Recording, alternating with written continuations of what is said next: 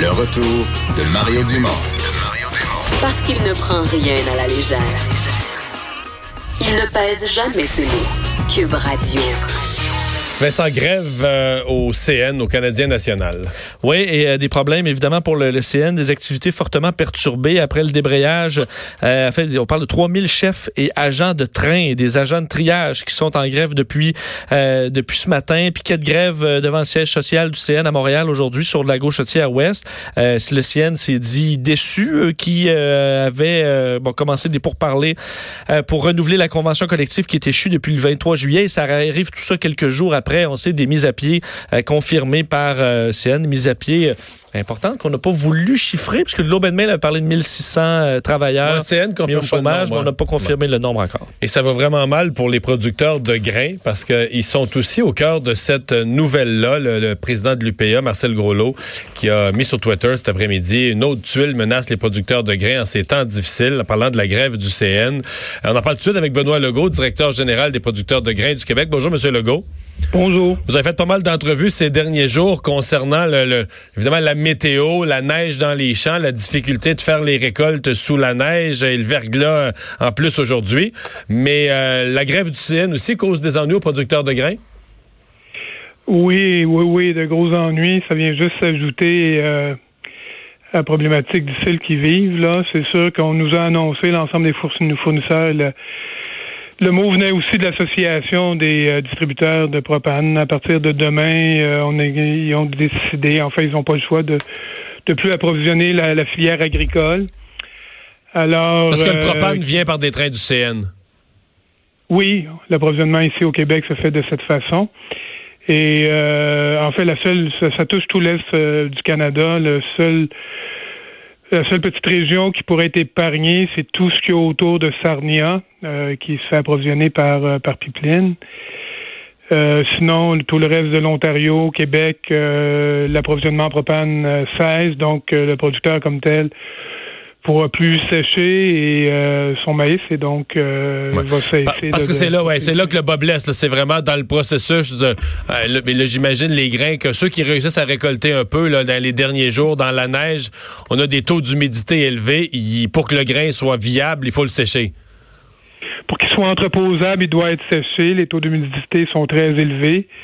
Donc déjà là, c'est les besoins en propane sont plus élevés que la normale que la normale, mais quand même bien qu'on serait dans une année normale.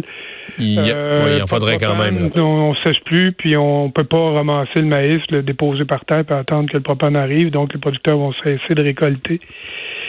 Euh, ben, pour l'instant, euh, bon, ça nous affecte pas parce qu'ils ont arrêté à cause de la météo, mais ça, ça pourrait reporter encore plus loin la reprise des travaux qui sont déjà excessivement en retard et mettre à risque le, encore plus la récolte qui reste dans le champ. les, derniers espoirs d'aller chercher cette récolte-là au champ. Est-ce que euh, il n'y a pas d'autres approvisionnements? Il n'y a pas par camion? Il n'y a pas, pas d'alternative? Il n'y a pas de plan B là, quand une fois que le CN n'amène plus les, les, les, citernes de propane?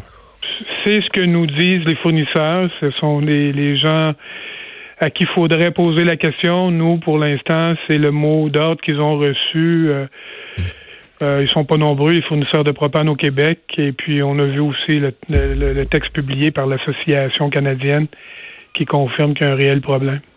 Est-ce que, vous allez me dire, ça ça vous concerne plus rendu là, mais est-ce que le propane pourrait devenir euh, en rupture de stock, euh, même, je sais pas moi, les, quincaillers qui remplissent les bonbonnes de monsieur, madame, tout le monde, est-ce que l'ensemble de, la disponibilité de propane au Québec pourrait être affecté? Ah, c'est sûr que ça, ça touche euh, toute la filière propane. Et évidemment, euh, ils ont à gérer des priorités d'approvisionnement aussi. Je ne sais pas si c'est encadré euh, légalement, mais c'est sûr qu'ils vont desservir en premier pour ce qui reste les institutions et probablement les résidences. pour ceux qui se mhm. chauffent ou qui ne, ne, ne, ne vivent que sur l'énergie propane. Et bon, évidemment, dans, le cas du secteur, dans le cas du secteur agricole, on vous a déjà informé que vous n'étiez pas, vous étiez pas prioritaire. C'est ce qu'on a cru comprendre. Alors nous, euh, bon, la première chose, on s'est retourné vers le gouvernement fédéral.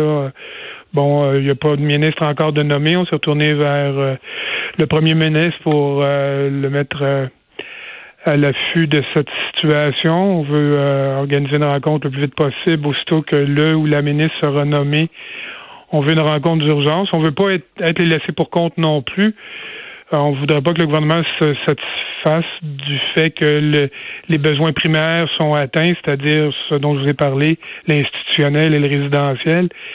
On aimerait qu'ils n'oublient pas le restant de la filière euh, euh, dont les entreprises dépendent, l'approvisionnement en propane.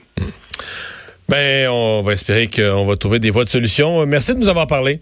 Benoît Legault, directeur général des producteurs de grains du Québec quand ça va mal. Ça va mal. C'est une année, euh, une année noire euh, dans la production de grains parce que le printemps a été tardif. Euh, il y a eu de l'eau, de la pluie. On pouvait pas aller au champ en mai. On a semé en retard. On récolte dans la neige, puis là, ben, on pourra plus sécher. Et on attend un autre printemps tardif pour 2020. On va aller à la pause. Emmanuel Latraverse va être là au retour.